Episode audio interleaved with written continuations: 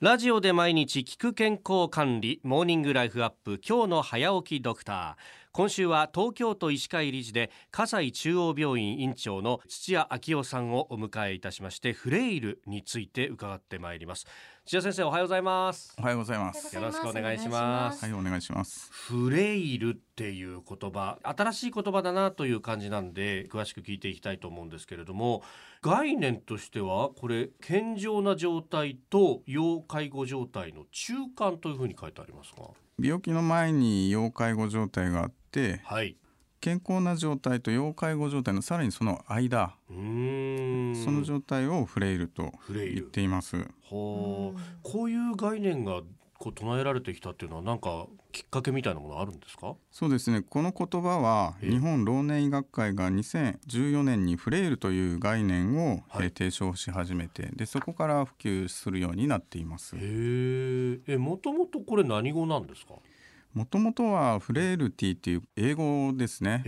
日本語で言うと、はい虚弱体質の虚弱という言葉が近いと思うんです。それをまあ虚弱でもよかったのかもしれませんけれども、はい。広めるためにですねうん。あえてフレイル T の T を抜かしてフレイルという言葉で広めるようにしたと聞いていますなるほど。確かになんか虚弱って聞くとこう顔が青白くなっちゃっててでものすごくガリガリに痩せてていやーなんか俺疲れが取れないんだなみたいな。なん。かそういうこう外見的な印象のイメージになっちゃう感じがしますね。すよ。なんか体質というか虚弱体質じゃないですけそうそうそうそう。ど、そんなこう重たい風に考えられないですよね。うん。そうですね。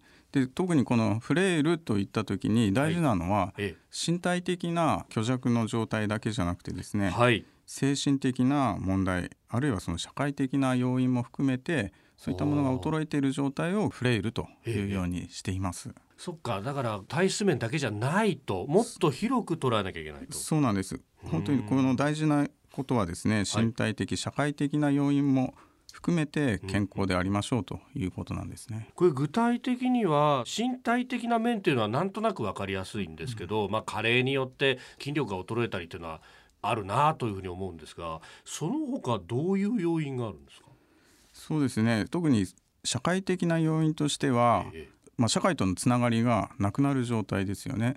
例えば男性だとはいそれまでお仕事で一生懸命働いてて会社勤めしていたのがええ退職した後とかですねそういった時に社会とのつながりがなくなってはいフレイルに陥るきっかけになりやすいと言われています。はあ確かに定年退職した後あ俺気づいたら何もやることないぞって直面しちゃうわけですよね。そうなんですね。えーまあ、奥様とかはそのまま社会的なつながりは持ったままで。ええで旦那さんがその社会とのつながりがなくなっちゃうそういったことはよくある話ですね。ああなんか自分で無理やりでもいいからきっかけ作んなきゃみたいなそうですね。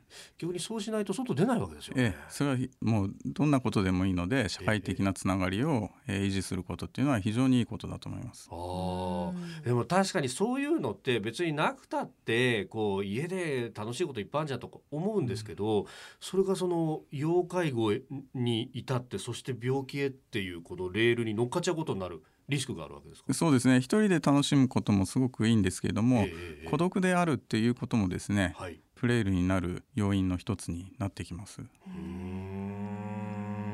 でこれ一旦どうなんですか？なると回復っていうのは難しいんですか？そうですね。身体的な要因については、はい。運動をすることでフレイルの状態から、えー戻るということも言われています。